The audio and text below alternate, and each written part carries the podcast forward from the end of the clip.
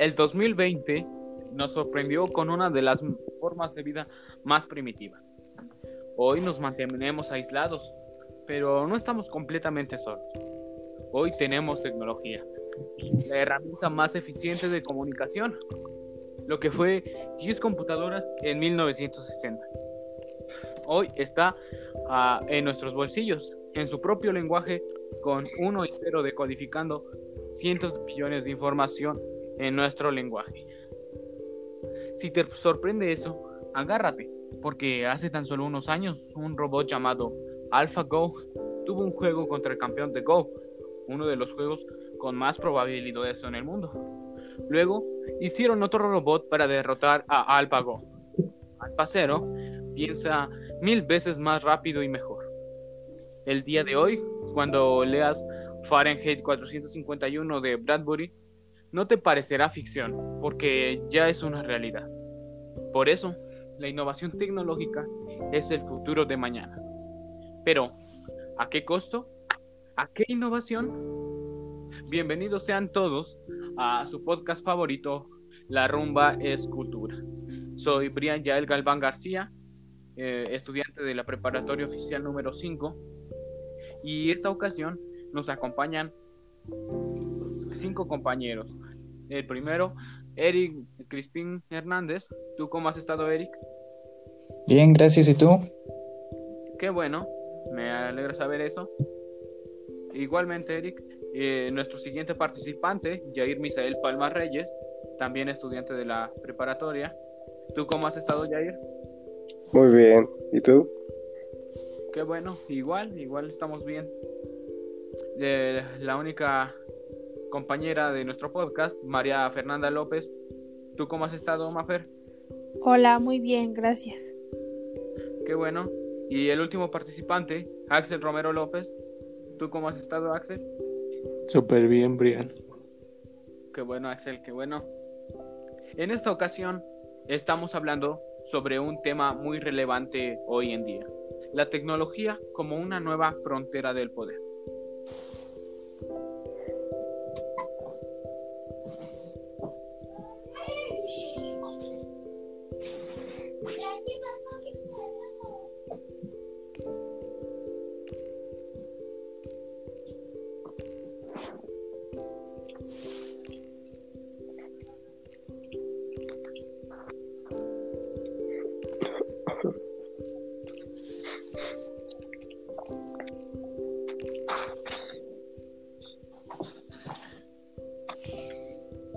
Creo que si no muchos de nuestros eh, escuchadores o escuchan este podcast en este momento, en la noche, en el día, se van a preguntar qué es la tecnología como una frontera del poder. El mismo nombre lo dice.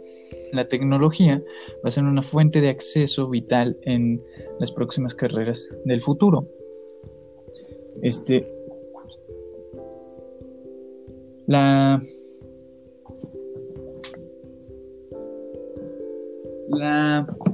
la, herramienta como es la configuración, la codificación eh, y todo ese tipo de herramientas informáticas ayudarán a mejorar la accesibilidad de la tecnología en, en pueblos o comunidades marginadas de este, este mundo. Bueno, no estoy hablando por completo de todo el mundo, pero hay comunidades que no están al acceso de tecnología como es el celular y eso que es una herramienta que ya es completamente globalizada o inclusive el Internet. Todas estas herramientas solo con un único propósito y la satisfacción de necesidades y en la vida cotidiana del ser humano. Esa es la tecnología del poder. Tienes mucha razón, Eric. De hecho, comparto tu opinión porque hoy día la mayoría de personas tenemos al alcance un teléfono móvil y de hecho es necesario hoy día para, para continuar con la escuela. Ya ves que estamos viviendo época de pandemia, así que tenemos que estar haciendo los trabajos por, que la computadora, que por el celular. Este, y sí, a veces se nos hace un poco difícil eh, pues conseguir los mismos recursos, no todos tenemos los mismos recursos. Esa, esa puede ser una desventaja para muchos, ¿verdad? Sí. Que hoy día tengan teléfono. Pues aparte Pues sí, te da la accesibilidad, la accesibilidad, ¿no? Últimamente, este, necesitas varios conocimientos tecnológicos, este, tener Excel, este, utilizar bien las gestiones de archivos, este, codificar, inclusive hay algunos trabajos donde ya te, puede- te piden que sepas el marketing digital y sepas editar. Entonces es evidente que la tecnología está haciendo un nuevo tipo de recurso para un- una mejor accesibilidad un buen trabajo, a un, inclusive hasta un buen estilo de vida. claro, porque no me dejarás mentir, Eric. Mm, ¿Quién sabía conectarse a una reunión de Zoom? ¿A quién le gustaba conectarse a una reunión en Met? Claro que no. Eh, gracias a la pandemia estamos aprendiendo nuevos conocimientos, como lo puede ser eh, saber manejar estas tecnologías, como tú comentabas, eh, saber gestionar los, los procesadores de texto, eh, Excel, todas esas cosas, pues necesitan, necesitan conocimiento que hoy día, gracias a la pandemia, estamos conociendo, ¿verdad? ¿Tú qué opinas al respecto, Yair? Realmente veo los conocimientos que ahorita estamos, estamos aprendiendo como muy útiles para el futuro, ya que hacia eso apunta nuestra realidad, que varias cosas van a cambiar. Ahora es muy probable que el sistema educativo cambie y ya solo tengamos que ir a la escuela para entregar trabajos o aclarar dudas. Realmente Pero- se me hace muy útil este esta forma de de de utilizar la tecnología. Pero bueno, sí. O sea, eh, ya era algo que se venía a venir, ¿no? La tecnología como que te abren muchas puertas, como aquellos que las matemáticas te abren muchas puertas, ahora es la tecnología, todo el mundo lo sabe. Este mismo año vivimos este el lanzamiento del cohete SpaceX, mm, todo fue un hito mundial y cultural al parecer, y era obvio, ¿no? Eh, no escuchabas en, yo escuché en, en primaria, en quinto, sexto, que ahora que si no tenías preparatoria, pues no podías tener ni siquiera un salario justo, o sea, un salario diario al que una, al que una persona normal. Y eso si la terminabas, porque si no tenías un horario, un horario más pesado, trabajabas más, este, y, y ganabas menos dinero. Entonces ahora es lo mismo que pasa con la tecnología. Si no te adaptas a las herramientas como, no sé, la decodificación, la codificación, este, hasta el marketing digital, hay muchos que sí lo piden. Este, el ex- Excel, Excel dicen que es muy, es una prioridad en cualquier negocio, inclusive en cualquier negocio que te pongas ahí, lo necesitas para mejorar un balanceo de estadísticas y datos. Pues bien, retomando lo que estás diciendo, realmente sí, hoy día pues hasta los procesadores de texto, hojas de cálculo son necesarios. Eh, yo me acuerdo que cuando yo iba en la primaria no sabía por qué los productos un código de barras. Hoy día pues me entero de que necesitas necesitas programar una hoja de cálculo para que cuando tú pases ese código de barras pues automáticamente eh, te dé el precio. Eso es, eso es algo que hasta las mismas tiendas, los mismos supermercados que son de uso cotidiano, pues necesitas saber, ¿verdad? Necesitas eh, conocer hasta para hacer, para hacer este, mm, ¿cómo diría? El que atiende, el que atiende ese tipo de supermercados necesita tener hasta estos conocimientos que, que apenas estamos aprendiendo en la preparatoria. Pues, pues sí, mira, retomando ese ejemplo de la del, del supermercado.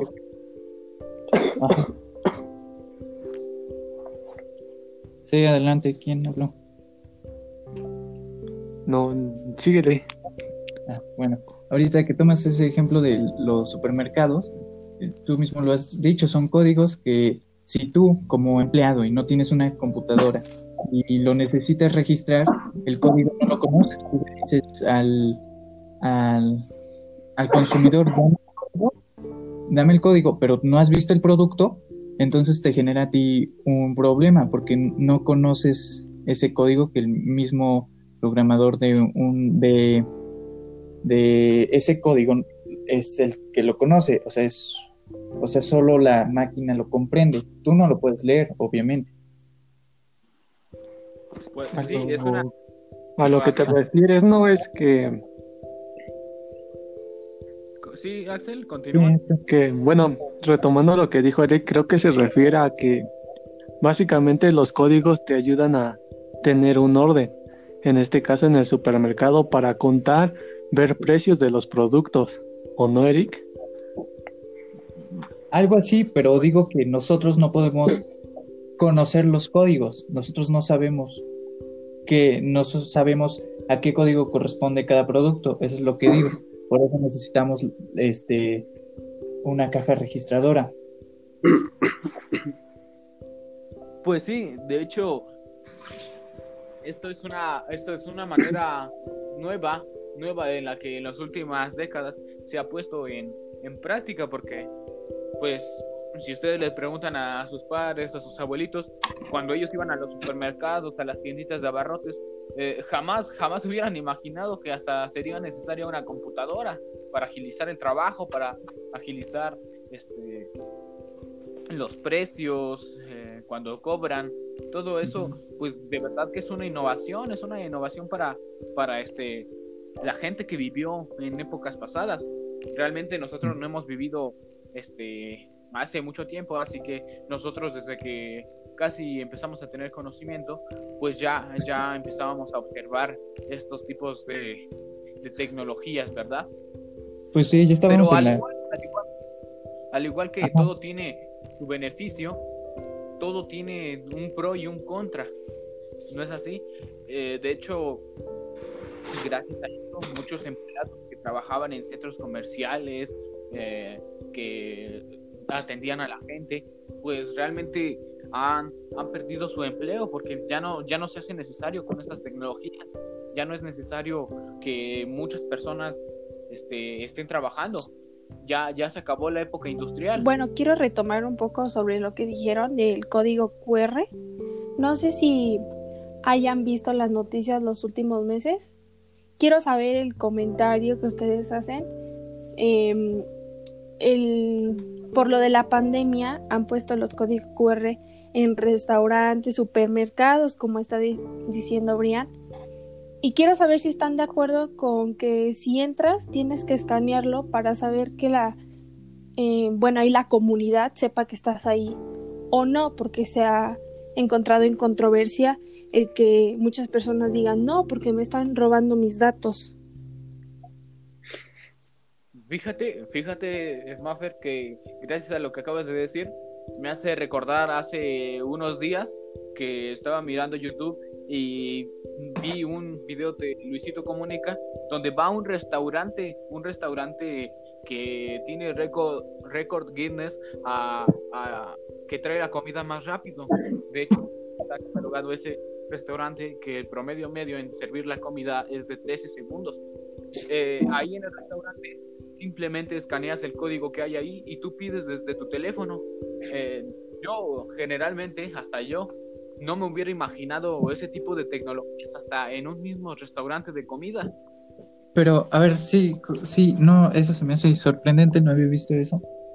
Eh, o sea que están generando un nuevo sistema de comida mucho más rápida que el que estaba, Antes, estábamos acostumbrados. ujú. Ajá. Exacto. el, o sea, el de que al- llegas al restaurante está el código de barras, no sé, en la mesa, incluso en la entrada del restaurante, y tú tienes que llevar tu celular, escanearlo, ves el menú y de, de ahí mismo pides. Exacto. Y de Pues- hecho, pues gracias a eso, ese restaurante es uno de los mejores que hay en México, porque pues tiene un récord Guinness, este, no De- recuerdo desde qué año, y, y pues gracias a, a, a esas tecnologías pues sigue innovando, sigue tratando de, de Mejorar mantener su... su puesto. Ajá. Mejorar su, su Ser más eficiente, ¿no? Ajá. Claro. Pero fíjate, que dices sobre el, eh, cómo tratan los servicios de comida rápida. Eh, la comida rápida vino por McDonald's porque desarrollaron un sistema de comida rápida en la que habían como 20 personas en un cuartito y todo estaba acomodado. Cada espacio, este espacio es para acomodar los pepinos, este espacio es para las para los panes. Entonces todos tenían un lugar y espacio, todos los movimientos que tú dabas debían ser precisos para que salieran lo más rápido posible. Y era sorprendente porque, porque el, el dueño de McDonald's se sorprendió porque, porque estaba en menos de dos minutos. Imagínate, y ahora que lo dices de menos de, de seis segundos o menos de tres segundos o cuántos segundos era. 13. Eh, son la- Ah, ah, exactamente, 13 segundos es mucho más rápido y eficiente que el, el sistema que generaban con 20 personas. Imagínate eso, entonces ya estamos en una revolución digital. Claro, porque ahorita esa es la innovación, pero ese es un lado muy positivo que nosotros tenemos. Pero yo les pregunto, yo bueno, retomando eso, yo les pregunto si están de acuerdo con eso, porque la controversia que hay es del robo de datos que se le está dando. Por ejemplo, yo el otro día vi la noticia que la señora eh, escaneó ahí el código y le robaron el dinero de su tarjeta. Ahí es donde entran los hackers, ¿no? Yo no sé si estoy de acuerdo. Bueno, de acuerdo sí, porque es un movimiento rapidísimo, como dice Brian, 13 segundos o un poquito más, pero también hay que ver la controversia que está generando, ¿no? Claro, y es que como tú lo comentas, Mafer, siempre van a existir esos pros y los contras, porque pues hay mucha gente mala que busca seguir pues haciendo el mal a las personas y como tú dices, ese tipo de hackers se aprovechan de la tecnología para su propio beneficio. Pero a ver, no entiendo muy bien. Ajá. Sí, continúa, Jay. Esto solo es por un... Por ese tiempo es donde se- más se va a usar, ya que, claro, no podemos estar tocando las superficies porque pueden estar Con- eh, infectadas de, de algún virus que esté por ahí. Solo hay que ver lo que es por este pequeño tiempo. Y aquí en Bueno. el futuro Sí, no va a existir. pero este es el primer paso de la automatización moderna. En México O sea, no. quiero- hoy eh, es- este tiempo ha sido de innovación. Hemos visto, yo, yo me he sorprendido porque he salido muy pocas veces a los centros comerciales y hay una persona o tú te tienes que dar el gel antibacterial, pero una vez vi que hay un robot que, o no sé, una máquina que automáticamente tú, tú pones tu mano y ¡pam! te da el este y casi me quedo como, como tonto porque yo ya le iba a presionar por ahí y veo que me sale bien. Pues sí, claro, la, la tecnología nos, nos sorprende más. De hecho, yo cuando era pequeño, este decía los robots solo, solo son los que hacen los científicos. eh, los robots jamás van a llegar a ser parte de nuestra vida. Pero como el ejemplo de que tú lo, de que tú mencionas, Eric, pues de hecho hasta se hace necesario, se hace necesario porque así eh, esa persona que tú dices que estaba dando el gel antibacterial, pues eh, gracias a que un robot la suplió, pues ella está, puede estar más tranquila de que no le, no le va a suceder nada. Bueno, Ahí, como tú comentas, hay que ver eh, los pros y los contras, porque tal vez eh, esa, esa persona fue despedida Eh, y ya se perdió un trabajo Así es. gracias a la de hecho, no sé si Pero sepan, pero lo que dice Eric es muy cierto, los robots en el gel antibacterial, pero ya existían antes, no sé si ustedes entraban a los sanitarios que le presionabas el botón y te daba una cantidad de papel higiénico o incluso de jabón o deslizabas la mano por el lavabo y ya te lavaba automáticamente las manos. Eh, son innovaciones que nos cambian a México y a toda a todo el mundo. Tienes Exacto. muchísima razón, Mafer. Yo, yo, yo también recuerdo que, que este, cuando iba a, a convenciones y así me iba a lavar las manos, pues precisamente me quedaba sorprendido cuando era pequeño, eh, porque solo pasaba la mano encima de lavadero y automáticamente salía el agua o te daba aire para secar tus manos, el papel, pero pues ya, ya gracias a que nosotros pues nacimos en esta época moderna, estamos más acostumbrados que mucha, mucha más De gente, hecho- ¿verdad? Pues Ajá, a ver, Bueno, hable. algo iba a decir. eh, no, es, no es nada nuevo, ya que si, se- si observan su teléfono, ese, ese sistema que tienen los lavabos o esos objetos, lo tienen sus teléfonos.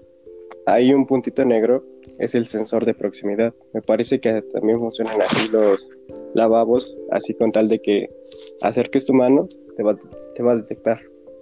Y así es como funciona. Bueno, el sensor de proximidad, a diferencia de que estamos hablando de los de las máquinas que echan aire para secarte y que obviamente tienen el sensor de proximidad, eran de hace, no sé, casi 10 años, yo creo, que ya estaban en las tiendas a lo mejor más, más globalizadas, donde más se centraba la población a comprar y necesitaban este, automatizarse. Pero el sensor de proximidad en el celular es, es nuevo, tiene como 4 años, 5. Yo el otro día vi una Sí, noticia. pero- Bueno, ¿quieres hablar? Solo iba a decir que viene siendo lo mismo, tiene- cumple la misma Ah, función. entonces el- Continúa. la huella digital y el detector de rostro es lo mismo. No. No, porque la huella digital funciona como... Bueno, estaba viendo en TikTok una breve explicación que mencionaba que el lector de huella eh, como que emitía pequeñas ondas de energía o energía la cual entraba a tus a tus pequeñas ¿Poros? sí, a las a Sí, yo también miré ese TikTok y lo que explicaba era que mm, gracias a que tenemos como superficies sobresalientes en nuestra en nuestro dedo, que es la, la huella digital, causa la energía y cada que le presionamos a, a- cuando este vamos a configurar la huella, pues esa energía, esa forma que hace nuestro nuestra huella digital se queda grabada y gracias a eso pues podemos obtener la huella digital, exacto podemos. Ajá.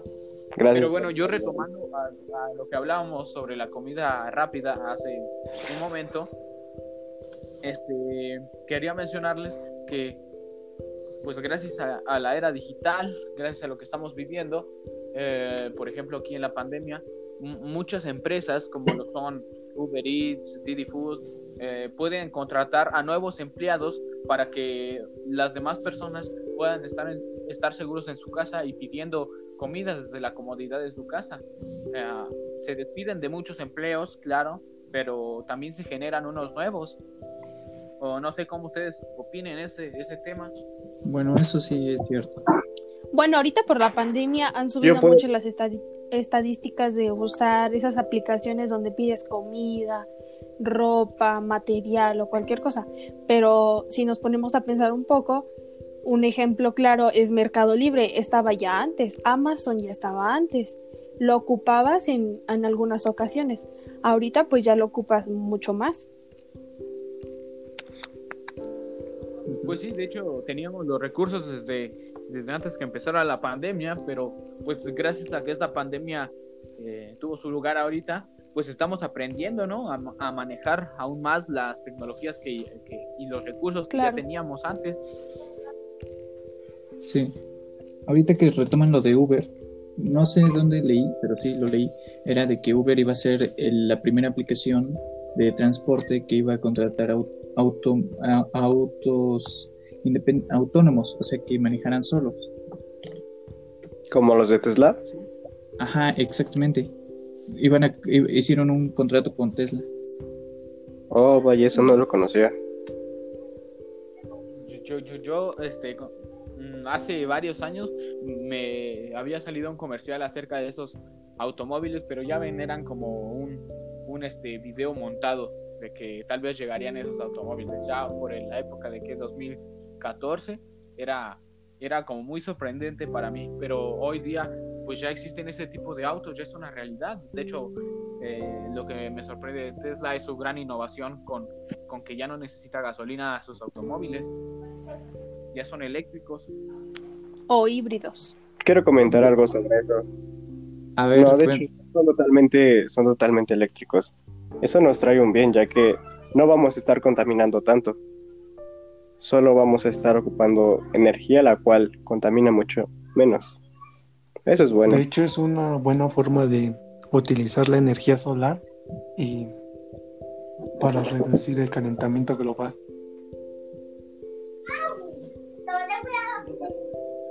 Y Fernanda, Pues, ¿quieres pues eres-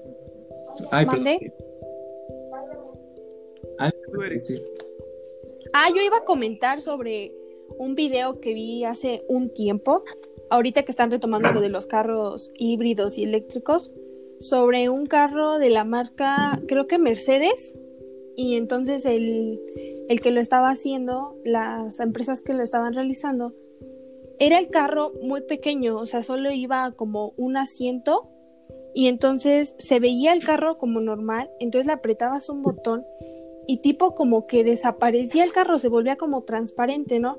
Te metías y veías en una pantalla gigante todo lo que iba ocurriendo y ahí te das cuenta de las innovaciones que se van dando día a día por el, el ser humano, porque la tecnología son conocimientos innovados que nosotros vamos generando. Pues sí, e- es realmente sorprendente, como yo les mencionaba.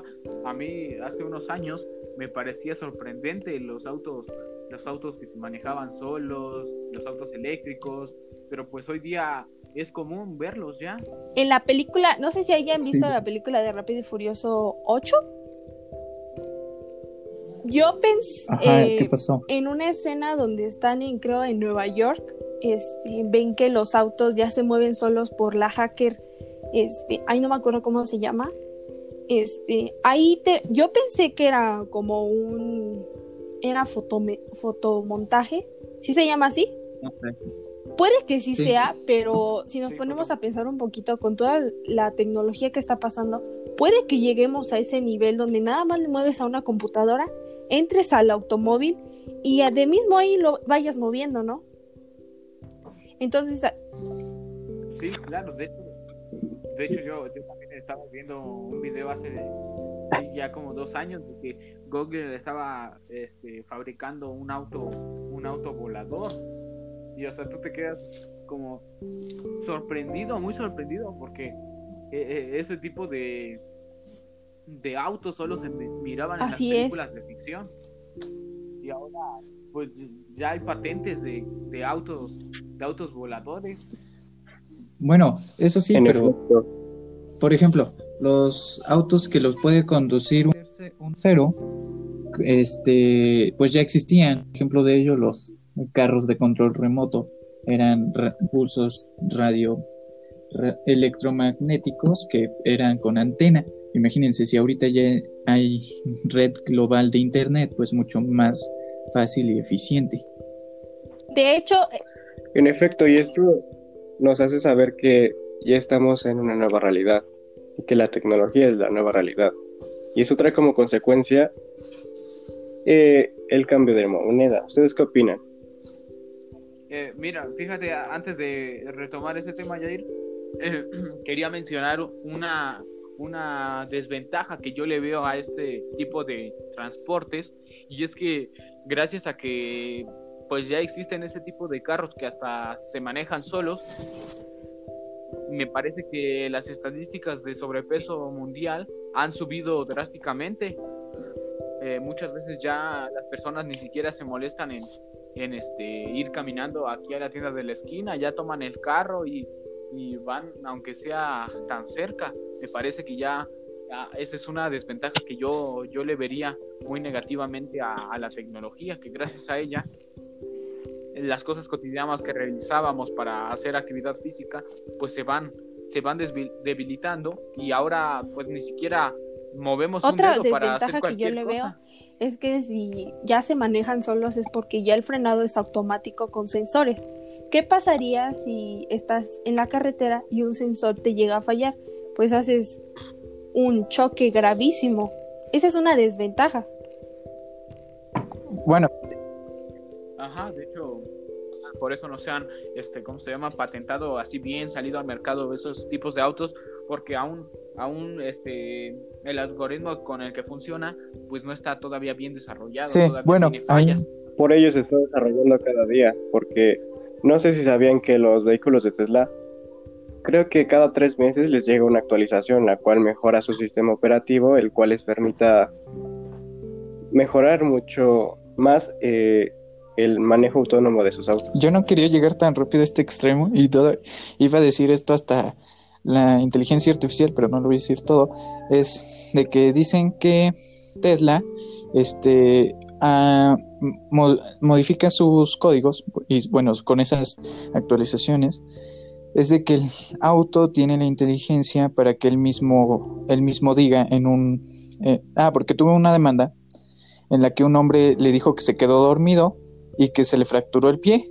Entonces le demandó a Elon Musk porque según él garantizaba, él garantizaba seguridad y Elon Musk respondió que era mejor que con un auto normal pues hubiera muerto. Ahorita les cuento los demás, lo demás en el de inteligencia artificial cuando lleguemos hasta ahí. De hecho, tienes razón. Esa persona realmente no tomó en cuenta que si hubiera sido un auto que no tuviera ese, ese sistema, él hubiera muerto. ¿No Sí. crees? Pues sí, pues qué irresponsabilidad y que a mí me parece una tontería la demanda que realizó porque no me dejarás mentir que aunque eh, te garantice seguridad un auto automático, ¿quién se queda dormido? Esa también se- es una desventaja que mucha persona ya confía demasiado en la tecnología y pueden suceder pues cuestiones así como este como este esta persona que se queda dormida y pues Ujú. fractura el pie. Esa una desventaja que dio a, a la Bueno, tecnología. Ahora que estamos hablando de las de la tecnología en nuestra nueva realidad de dos- 2020, 2010 a 2020, en esta década, pues bueno, creo que ustedes, eh, y pensé que igual lo iban a decir, era de que ayuda a contaminar menos el auto eléctrico de Tesla, ¿no? Pero, por ejemplo, o sea, se han olvidado las energías limpias y renovables, ¿no? Ustedes a lo mejor se acuerdan que proponían una innovación en los paneles solares y la energía eólica.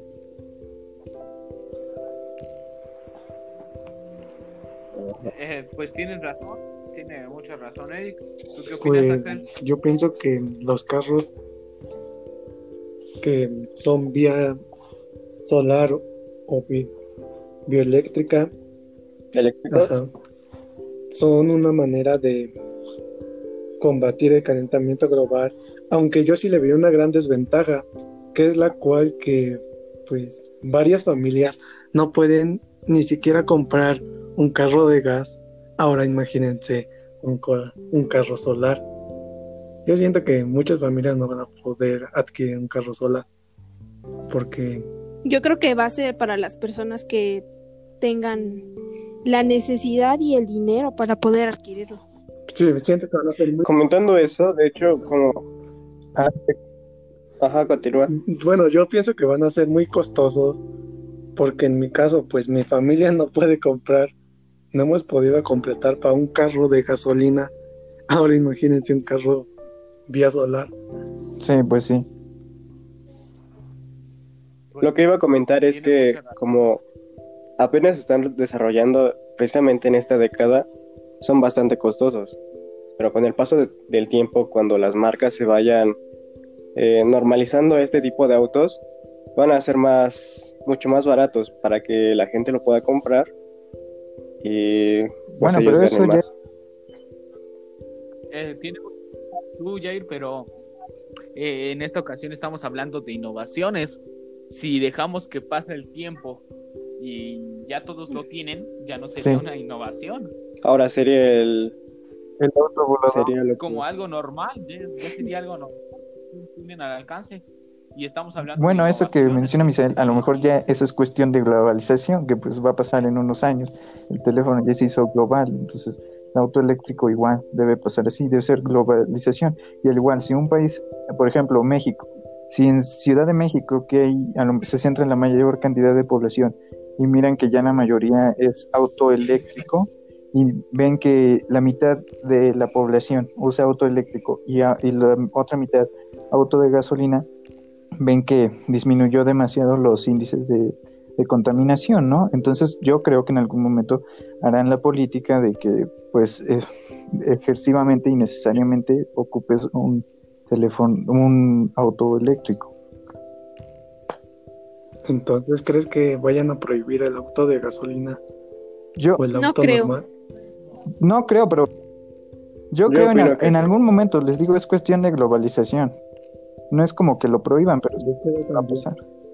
No, yo sí siento que sí lo van a prohibir como están prohibiendo que varios carros no entren, no circulen ciertos días. Ujú. Así va Pero a pasar. porque, porque no tienen su cuidado, o sea, para que un carro es, esté en buenas condiciones lo tienes que llevar a su agencia, le tienes que dar todo lo que necesita.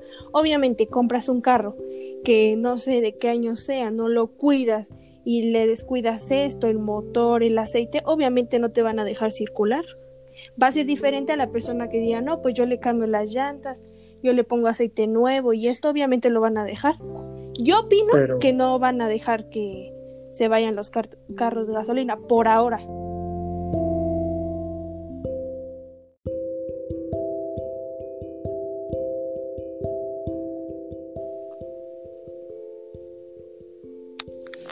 Bueno, ahí donde decía María Fernanda, ahí como que tiene, como que tiene igual un punto a favor, pero yo igual opino que en algún momento los, los autos recientes están saliendo un poco más innovados en cuanto a cuestión tecnológica, o sea, antes los reproductores pues eran reproductores con botoncitos y ahorita creo que hay una, hay un gadget de Google en cada, en cada, en cada automóvil que te verifica. Ah, ándale, exacto. Pues sí, creo que ¿Y ya eso lo- qué es? ¿Esa inteligencia artificial? ¿No lo crees? Ah, pues exactamente, eh, era lo que iba a mencionar. Este, gracias a que mencionó eso Eric, pues hay que empezar a hablar, ¿no? De la inteligencia artificial y cómo se desarrolla en los últimos años.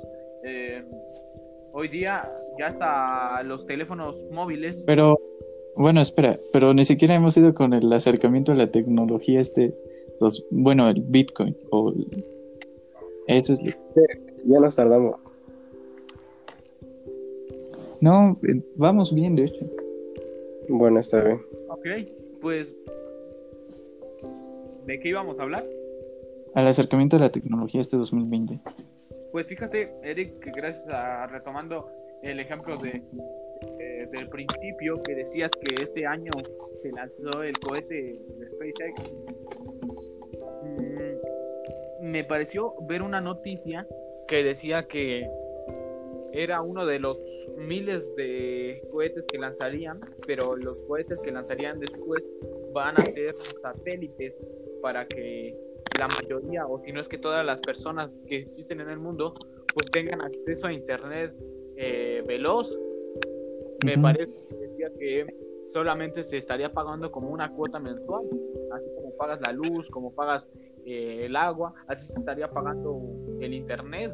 Ya es una, ya es una realidad que necesitamos el internet. Respecto a eso, ¿puedo comentar algo, un punto negativo? Tú, Sí. tú- A ver. Eso no es necesariamente bueno, ya que mandas tus... Bueno, en este caso Elon Musk manda sus... sus ¿Cómo se llaman? Sus, sus satélites al espacio. Van a estar orbitando por ahí. Se, se comentaba que si llegan a una velocidad y se empiezan a juntar todos como basura espacial, eh, pues va a ser muy peligroso que al momento de que salga otro cohete, pues choque con ese con esa basura espacial ya que va muy rápido en la en el espacio y pues no es bueno Bueno, yo iba a decir otra, otra. Aquí en México, no sé si se acuerdan, cuando estaba el gobierno de Peña Nieto, de que pusieron la red de Wi-Fi de México, de Internet para todos, ¿no? ¿El gratuito? Ajá, el Internet en escuelas, ¿dónde más? En, en centros de salud, ¿no? Donde te robaban datos.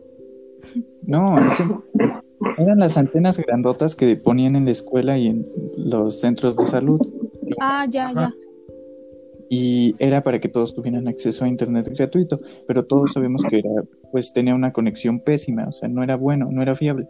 Y aparte, los, los satélites eran, eran rentados de un, y nos conectamos a un acceso de internet privado. O sea que tuvimos que pagar dinero para que nos prestaran los, los, las antenas y aparte para pagar el internet. De hecho, ahorita todavía no se ha podido, pero dicen que ya van a ir a quitar las antenas. Oh, ya. Pues sí, yo recuerdo que cuando iba en la primaria eh, ya habían puesto varias antenas así en las escuelas. Y pues sí, como dices, mm, muchas veces la intención es buena, ¿no? Pero gracias al, al poco este al poco presupuesto pues no, no, no llegamos a, a, nada fiable, ¿verdad? Esas conexiones tampoco estaban, estaban excelentes y no te voy a negar que una que otra vez sí, sí nos salvaban de apuros, pero pues era muy, muy este, superficial. En base a ese internet, creí que ibas a tocar el punto de que es muy inseguro y que varias personas lo pueden manipular y te pueden robar la información de tu teléfono o el dispositivo que conectes pues ya está de más decirlo, pero pues como te como mencionábamos, siempre existen los pros y los contras y, pues sí, puede suceder eso. Puede suceder eso que, que utilicen para otros fines estar conectados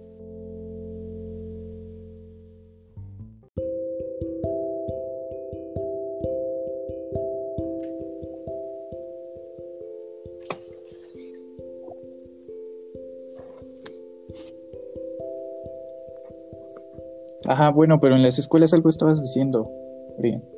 Ah, sí, yo, yo me acuerdo que pues nos sacaban de cualquier apuro ese, ese tipo de internet, aunque la velocidad no era, no era muy, muy este, rápida, pero pues aunque la intención era buena, no siempre cuenta, contamos con los recursos, ¿verdad? Para seguir utilizando esos medios como la tecnología. Hoy día ya es más, más barato el internet, está más fácil podernos conectar a una red y pues esa también sería una de las ventajas.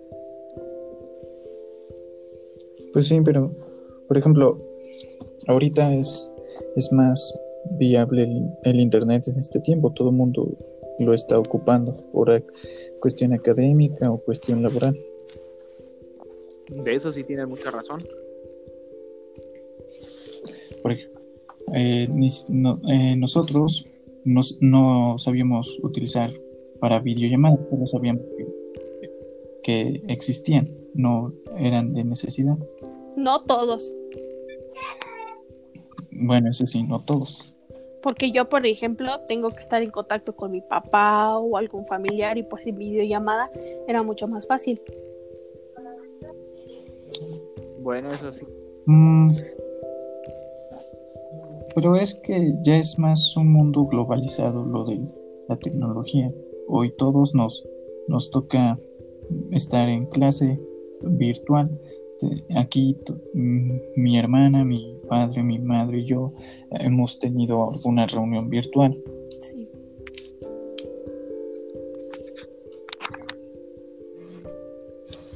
Como pues que todo lo que está pasando nos ha orillado a acercarnos un poco más a la tecnología y actualizarnos nosotros mismos, porque quieras o no, hay papas de nosotros que pues se les dificulta, no sé, meterse a WhatsApp o buscar esto, hacer una cuenta o algo así.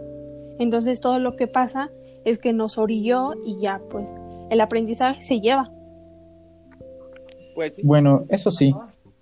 Mucha gente pues se ve beneficiada con las nuevas comunicaciones que hoy día. Y déjame bueno, es que a mí me parece realmente interesante la tecnología, digámoslo así, artificial que usan los teléfonos hoy en día, porque yo recuerdo las películas de ficción hace unos que unos 10 años y recordaba que había sujetos que nada más le decían a, su teléfono, llama a tal, llama a él, o este, cosas así, y pues automáticamente. Y ahora es una realidad. Tú nada más picas un botón a tu teléfono y puedes decir, llama a este contacto, y automáticamente empieza la llamada. Es grandiosa. O, o sincroniza la alarma. Ajá, o un mensaje, porque ya nada más la aprietas, le dices, mándale mensaje a no sé, a mi mamá y dile esto y ya automáticamente la contestadora o el ese que trae el teléfono ya lo manda. Sí, de hecho, hasta poner una música, pon tal música y enseguida. O sea, es increíble la tecnología que vivimos, que tenemos hoy día a nuestra disposición. Y eso ya lo trae cualquier Yo una vez común que tengamos. Ya no es como que nada más. les voy a Ajá, comenta. Dar algo, pare- algo parecido. Una vez me encontré un bicho raro. Se parecía a un Pokémon, un Pokémon literal. Tenía los, los ojos. Luego les mando la, la imagen, pero sí se parecía a un Pokémon. Entonces que le saqué foto y dije, a ver, la voy a- lo voy a buscar en Google. Pero yo hace como dos años sabía que no se podía buscar con imágenes. Y lo busqué con imágenes y me dio la correcta y eso que no estaba en un buen perfil. Pues sí, de hecho, Eso es inteligencia artificial. Sí, ya Exacto. los rasgos.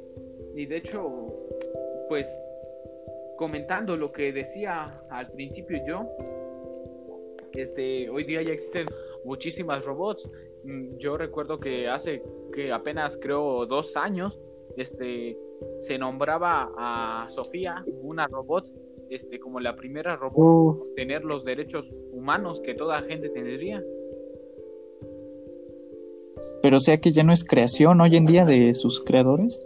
No, ya es una humana independiente porque ya tiene esa inteligencia artificial y seguramente cada día pues se sigue innovando y sigue recibiendo actualizaciones. Ajá. Ajá. Pero, o sea, pero yo que sé, yo había visto que todavía no tenía piernas, o sea, como se había emancipado o todavía. No, ya, ya este, estaba completada, estaba este, con un cuerpo físico totalmente terminado y, y a mí se me hizo interesante que esa robot fue la primera robot en obtener unos derechos así como tal, como si fuera un humano.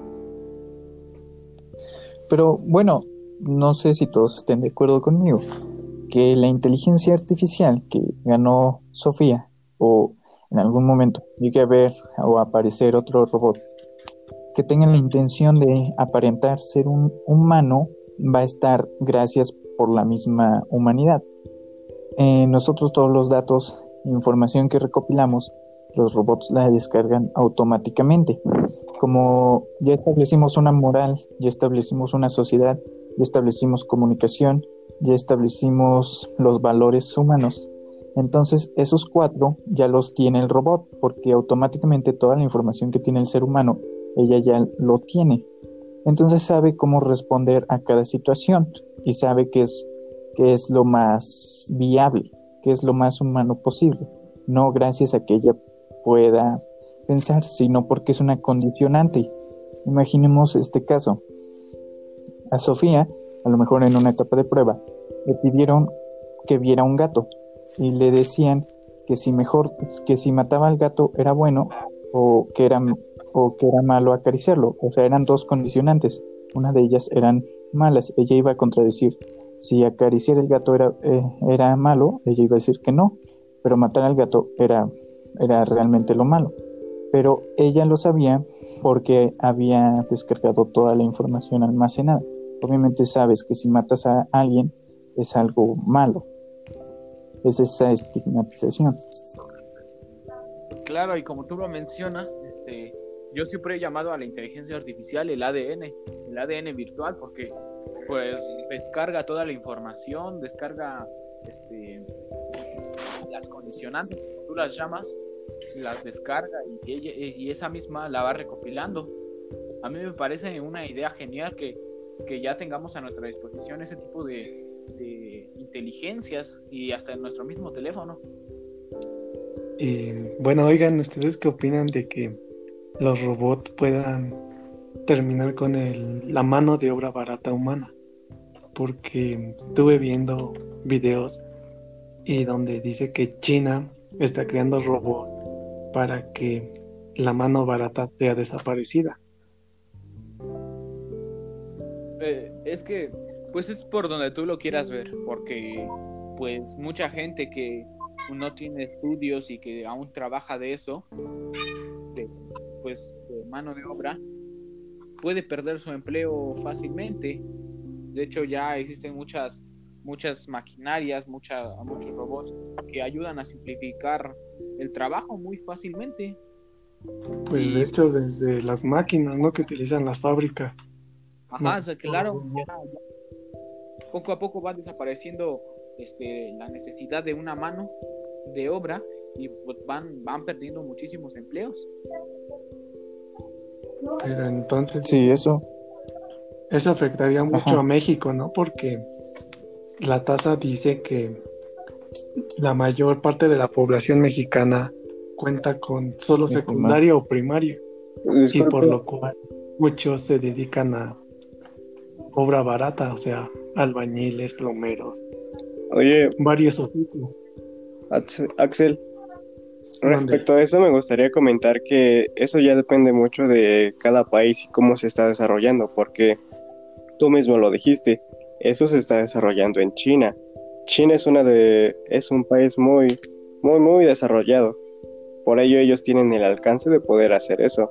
Además su población estoy seguro de que es la minoría la que es de pocos recursos. Ahora si te refieres a México, Bueno, aquí Bueno, Misa, pero no olvidemos que la mayor parte de las fábricas y manufactura pues no son de origen Ah. mexicano, por lo cual no Ajá, olvidemos que los robots lleguen a venir aquí a México a- y que haya muchos desempleados aquí en México también. Tienes razón, pero, o sea, México no, no creo que, por lo mismo, por lo que tú dices, no creo que las compre, ya que primeramente son muy caras. Y, Yo creo que bueno, la- pero. ajá, Ajá, adelante. yo creo que las esas cosas que están diciendo las van a comprar los países que son potencia, exacto, que son... porque nosotros tendríamos la posibilidad de ser potencia, pero no no lo somos. Entonces, si China lo tiene, pues es, es que es potencia. Yo creo que el siguiente sería Estados Unidos u otro que tiene las posibilidades de comprarlas. Pero es que, por ejemplo, ahí lo que está, o sea, Axel tiene un buen punto. Dice que en algún momento las, las empresas van a tener que comprar. Y ahí Misael dice que están muy caras. Eso, eh, se arregla fácil. Imagínate, en una, en una empresa en la que para un solo trabajo te cueste, tengas 200 empleados, a la cual el salario de una quincena es de 3 mil. Casi estás dando seis, 600 mil en una quincena. Entonces imagínate en, en, en un año. O sea, lo de un año te, te lo puedes ganar con lo de un año, lo que es lo que a lo mejor cuesta un robot. Y mejor compras al robot en lugar de andar pa- eh, pagando casi medio millón al año. Eso es lo que me Eso sí. Tienes razón, tienes mucho cierto. Buen punto, Axel. Sí. Además de que no olvidemos que varias de las empresas como lo son Bimbo, Coca-Cola, pues no son empresas mexicanas. Pero Bimbo sí es, sí es empresa mexicana, Bimbo ¿no? sí, Coca, Coca es la que no. Coca. Por lo cual yo Pero- pienso que pues a lo mejor y sí pueden cambiar la manufactura y el personal. Pero pues Coca-Cola casi casi no tiene mucho un proceso artesanal de como de varias personas. Si es acaso el empaquetado, pero pues Pero sí en cualquier momento, pues. bueno, lo que me refiero es que sí genera empleo. Ahora que lo pienso, Ah, bueno, eso sí. pues como se van a perder esos empleos, se van a generar nuevos y nuevos conocimientos, los cuales implican una moneda, Ajá. ¿no lo creen? Bueno, ¿y qué nuevos empleos? A ver, ¿qué nuevos empleos van a Programación, sé que no es un nuevo empleo, pero va a estar más presente eh, en el futuro o en este, en este presente, en esta realidad. Pues sí, retomo lo que decía en el inicio de que en la primaria, no sé si les decían que para tener un salario justo y a lo mejor tener un empleo más o menos debías de tener la preparatoria. Ahora imagínate, para tener un buen salario necesitas a lo mejor saber de programación. Y eso es a lo mejor hasta una carrera universitaria. Pero Bueno, también hay que verle el lado. ¿Tú cuántos conoces? Yo, bueno, conozco a personas que se han graduado y no tienen trabajo. ¿en qué, en qué carrera? Y, y es que son en ingenieros, en mecatrónica, en computación, doctores, etcétera. Yo creo que el que sepa, no Pero- sé, de computadoras, sepa algo bien, yo creo que es el que va a tener trabajo. Pero es muy raro que pase eso, Fernanda, porque yo tengo igual un familiar que es ingeniero y, o sea, es, es bueno y trabaja en una empresa, una empresa buena y le pagan bien y trabaja bien. Creo ¿Y es ingeniero qué? Ingeniero eh, de, sí, no, ay, no sé cómo es, pero es algo así de electrónica. Ingeniero electrónico, sí, es. Bueno, yo creo que hay personas que sí, sí lo tienen, pero también hay otras que no, ¿no? Bueno, si nos metemos más a fondo vamos a sacar muchísimas cosas. Creo que la única posibilidad Sí. o, o la solución ante eso es irse a un país donde se centren más en eso, en Estados Unidos. Creo que ahí se van a encontrar empleo de, de la carrera que estudiaron. Pues sí, claro, siempre va a ser así. Y pues bueno, ya para terminar, eh, creo que daré mi opinión al respecto sobre todo lo que hemos tratado. Y es que, pues mi opinión final es que gracias a que existen estas nuevas tecnologías, ofrecen mayores cosas, desde fabricación de nuevos trabajos, una mejor eficacia en los que ya existen. Además, pues es que ahora en tiempo de pandemia en la que estamos viviendo, es una de las herramientas más eficaces que tenemos a nuestra disposición, toda la gente que habitamos la Tierra. De hecho, eh, la tecnología nos ofrece un sinfín de oportunidades. Eh, este tema tiene para explayarse muy ampliamente y estas oportunidades han mejorado considerablemente a algunas actividades cotidiana- cotidianas, perdón, como lo puede ser hoy día la educación. Eh, vuelvo a remarcar que pues en tiempos de pandemia como lo es hoy día, sería muy difícil seguir con nuestros estudios si no tuviéramos al alcance esta tecnología. Hoy día, eh, de hecho, la tecnología es una fuente de ingresos para muchas familias y es el mejor recurso para mantenerse, ya que mucha gente estudia marketing publicitario, creador de contenidos y tan solo dos ejemplos eh, de que la tecnología es, si no la mejor, una de las mejores fuentes de posibilidades hoy día. Yo estoy más de acuerdo que en contra de, de toda esta época virtual.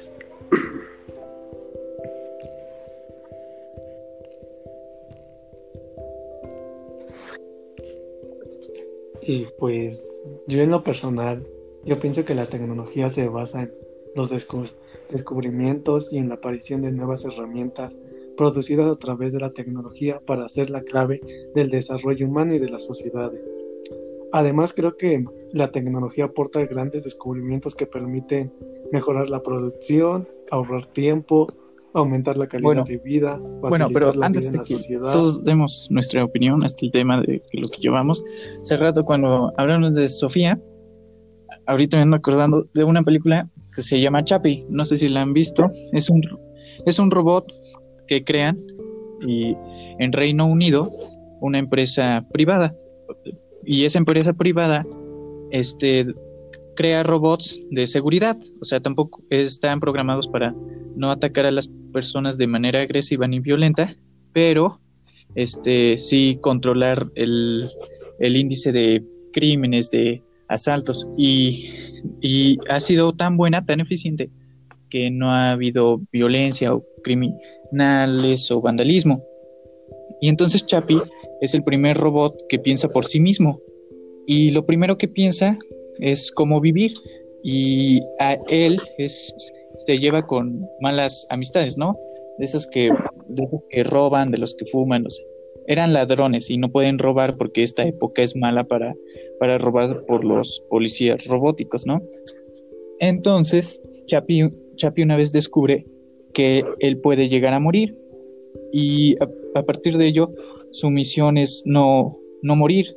Entonces, él se, él se programa a sí mismo para sobrevivir en otro cuerpo y él cubre la vida eterna eh, para un humano sin ser un humano. Entonces descubre los valores humanos que te hacen a partir de información que él crea viviendo con las personas que se llevó y aprende el valor moral de las personas porque si vemos, como les digo, andaba juntado con gente mala que quería robar y ve la diferencia de, de lo que quería su creador a lo que con los que se llevaba querían. Entonces, vemos que es una información recopilada de la que aprendes y de la que, de la que tú almacenas. Está buena, chequenla. No soy muy fan de las películas, pero la voy a checar. Eso sí. ¿Cómo se llama? Chapi, así. Ok. Pues bueno, ¿cuál sería tu opinión, Maffer, al respecto de todo este tema que generalmente tocamos? Pues la transformación digital que llevamos hoy en día nos, nos ha hecho ser unas personas autónomas, si lo vemos en ese sentido, porque ya te metes a una app o a una aplicación, le pones qué hacer y lo hace, ¿no? Nos hace tener una calidad de vida mucho más amena y, y mejor, ¿no? Con eficacia y eficiencia hacia el trabajo y hacia la tarea que se va a realizar. Entonces, este, una alianza es la, es la clave para que la, la innovación tecnológica contribuya en la, en la eficiencia del crecimiento que se está viendo hoy en día. Y creo que ya porque todo lo que opinaba lo dije en alrededor de, De- del de- podcast. a ver, Misael, te queremos escuchar. Mm, pues es evidente que gracias a la tecnología se nos han facilitado muchas cosas, las cuales algunas de ellas no, no serían posibles sin el uso de la misma. Pero es un hecho que la tecnología, con la tecnología hemos logrado cosas inimaginables. Solo quiero recalcar que nosotros somos quienes debemos controlar la tecnología, no ella nosotros. Sí, Eso es bueno. Bueno, pues yo solo tendría que decir que en mi opinión hasta ahora sigo con la misma.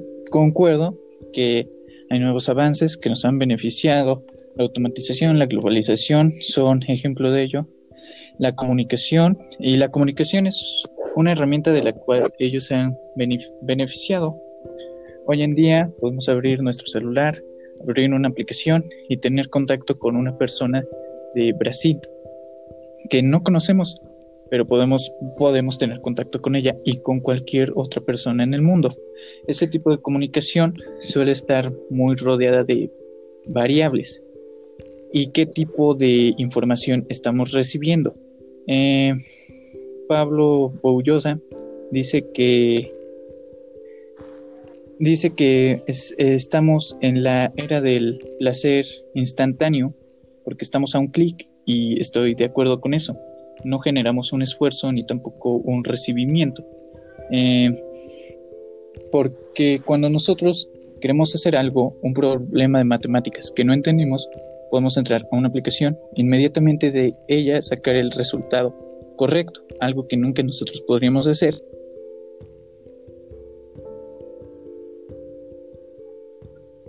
Pues sí, a lo largo de este podcast hemos analizado varias cuestiones que traen consigo a la vida cotidiana eh, con la tecnología relacionada a las dos. Y a mí me parece que, que estuvo muy bien el tema. Creo que la conclusión sería que la mayoría, o si no es que todos los integrantes de, de este podcast, hemos estado de acuerdo en, en cómo ha cambiado la tecnología y cómo ha beneficiado, ¿verdad? Siempre van a existir pues ventajas, pero a mi parecer y al parecer de todos los integrantes van a existir más beneficios que ventajas. Estoy de acuerdo contigo. Pues bueno, Así es. eh, concluyo con una frase. El beneficio más grande que nos puede ofrecer la tecnología es la innovación. Lamentablemente,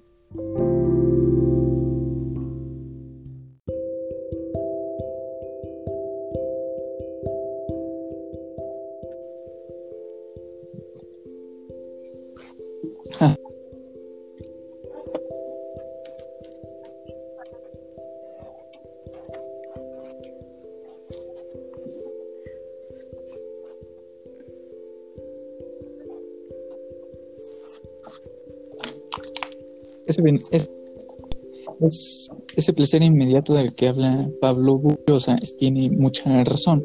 estamos en la era de el placer inmediato, porque qué mejor que recibir este qué mejor que recibir el, el valor del esfuerzo humano. Si el día de hoy yo me enfoco a hacer todas mis tareas, el día de hoy, de toda una semana, y las hago en este día, y me duermo hasta las 12, el día de mañana no tendré que preocuparme por hacer más tareas, porque valoro el esfuerzo que hice y las entregué todas, a pesar de que pude dormirme tarde y no dormí las mismas horas de sueño. Pero ese esfuerzo fue el que me dio un alivio, porque, porque me permitió tener más que un placer, me permitió obtener un, un alivio me permitió ser un poco más humano. En cambio, si, si yo el día de hoy entro a Facebook y comparto un meme que me hizo feliz, estoy esperando a que las personas les dé gracia. Si recibo 10, 10 me divierte, eso me va a poner muy feliz porque no hice ningún esfuerzo. Solo fue algo efímero, muy pasajero no tuve esfuerzo ninguno, pero los demás estuvieron beneficiados de eso. Entonces no siento, no siento ese placer. Ahora, Pablo Bullosa también dice que dentro de años, este, los problemas analíticos, que son los de matemáticas e informática, serán reemplazados por los robots. Y lo único que nos queda a nosotros los humanos son las artes heurísticas, la literatura, eh, la música, eh, este, la música, las pinturas, porque los robots no serán tan probables de alcanzar el sentimiento humano ni la empatía que provocarán las artes heurísticas. Entonces, por ello, yo soy de la idea de que nosotros debemos mantener esa herramienta como la mejor herramienta que tengamos.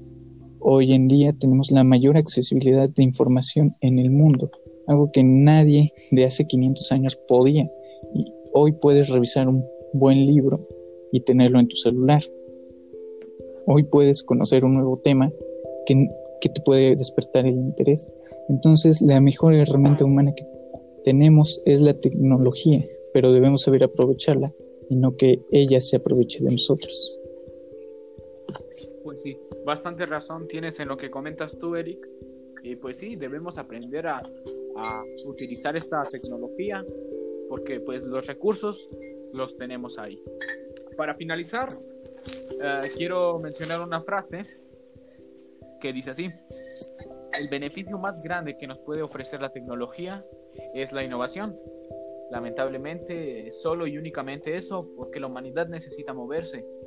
Y qué mejor que la frase que quedó clavada en el corazón de los amantes de la ciencia ficción de la esperanzadora, de la utopía, la de Julio Verne. Mobilis Inmobilis. Pues amigos, esto ha sido todo por esta ocasión. Eh, nos despedimos de ustedes, pues agradeciéndoles el tiempo que se tomaron para escuchar su podcast favorito, La Rumba Escultura. Bueno, pero antes, pero antes de que nos despidamos, este, son demasiados temas pero quiero decir que si la profesora le gustó y nos dice en un comentario, me gustó, hacemos la segunda parte, porque estamos de acuerdo que nos faltan muchísimos temas.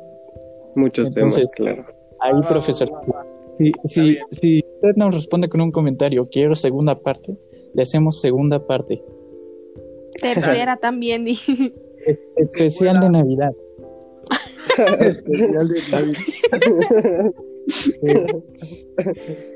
bueno, ahora pues, sí. Bueno, amigos, nos... despedimos. Pues dándoles un abrazo fuerte, que se cuiden en la pandemia, amigos, y que pues tengan un buen día.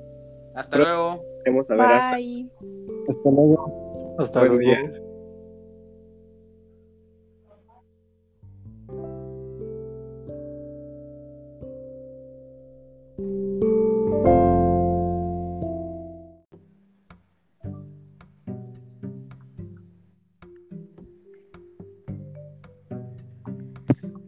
Sean todos a su podcast de preferencia, La Rumba es Cultura. Eh, en esta ocasión estaremos hablando un poco del proyecto transversal de este semestre. Eh, somos alumnos de la Escuela Preparatoria Oficial número 5 y el tema de este proyecto es la variabilidad genética. El equipo está conformado por Axel Romero López. ¿Qué tal Axel? ¿Cómo te va? Súper bien, con un poco de tarea, pero pues tú cómo estás, Brian? Igual, gracias, creo que todos hemos tenido mucha tarea estos últimos días. Con Yair Misael Palmas Reyes, ¿cómo te va a ti, Yair? Muy bien, gracias, bienvenidos al podcast. Gracias. Eh, María Fernanda Mendoza López, ¿cómo te va a ti, Mafer? Hola, hola, muy bien, muchas gracias, espero se encuentren bien. Gracias, Mafer. Sí, también estamos bien. Eh, Eric Crispín Hernández, ¿qué tal? Hola. ¿Cómo te? Hola, muy bien, gracias. Un saludo a todos. Qué bueno, Eric. Y un servidor, Brian Yael Galván García. Eh, como les comentaba, eh, este, este proyecto transversal tiene como tema la variabilidad genética. Esta se refiere a la diversidad en las frecuencias de los genes. Eh, la variabilidad genética puede referirse a las diferencias entre individuos o las diferencias entre po- poblaciones. Las mutaciones son la causa fundamental de la variabilidad genética, pero mecanismos como la reproducción sexual y la deriva genética también contribuyen a la misma. Eh, en este proyecto nos estaremos basando básicamente o específicamente en el labio leporino y en el síndrome de Down.